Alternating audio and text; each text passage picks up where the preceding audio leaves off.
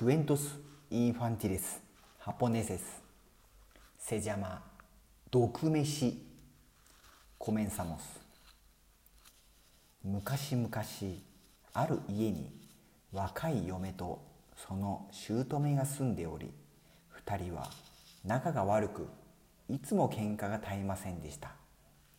姑は嫁がどんなにきれいに家を掃除しても汚いところを探し出しては小言を言いどんなに一生懸命食事を作ってもとてもまずくて食べられないと言い。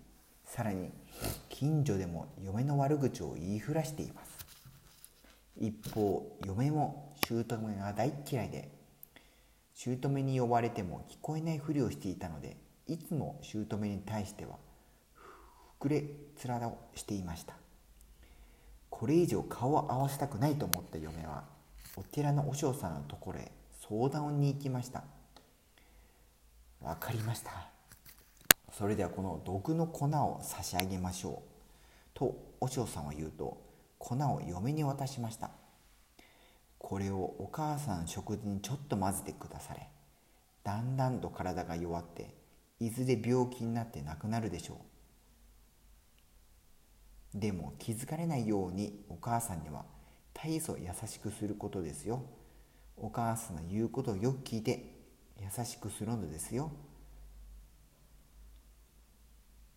嫁は早速その毒の粉をご飯に混ぜ始めまずくて食べられないとお母さんに言われましたがその度に畳に手をつけて謝りました。申し訳ございません。今後気をつけますのでどうかお許しください。嫁は掃除の後お母さんにここと言われるたびに床に手をついて謝り,、ま、謝りました。申し訳ございません。もう一回きれいにいたします。どうかお許しください。お嬢さんに言われた通り毒をご飯に混ぜ続けているのでいずれお母さんは病気になると嫁は思っていましたが一向にその気配がないところがますます元気になっていきました。一番驚いたことはお母さんが近所の人にこんな風に言い始めました。うちの嫁はできた嫁じゃ。働き者で料理もうまい。国一番の自慢の嫁じゃ。お母さんも嫁と一緒に家の掃除をするようになりました。嫁にはどうしたか分かりませんでしたがお母さんに褒められるたびに嬉しくなり知らないうちに嫁はいつも笑顔でいるようになりました。ご飯に毒を混ぜるのもやめました。ある日お母さんは突然具合が悪くなり床に伏してしまい嫁は毒が効いてきたからだと思いお母さんを看病しましたが目に涙があふれてきました。その涙を見てお母さんが言いました。心配しなくても大丈夫よ。時期に良くなるから元気になったらまた一緒に働こうね。ありがとう。嫁はそこに座っていられずお寺の和尚さんのところへ駆け込みました。和尚さん私がバカでした。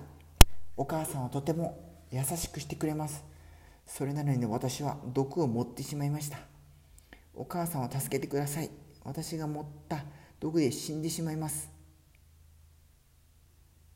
和尚さんは首を振ると実はなあの粉は毒じゃないのだ。じゃがいもの粉でな病気には決してならん。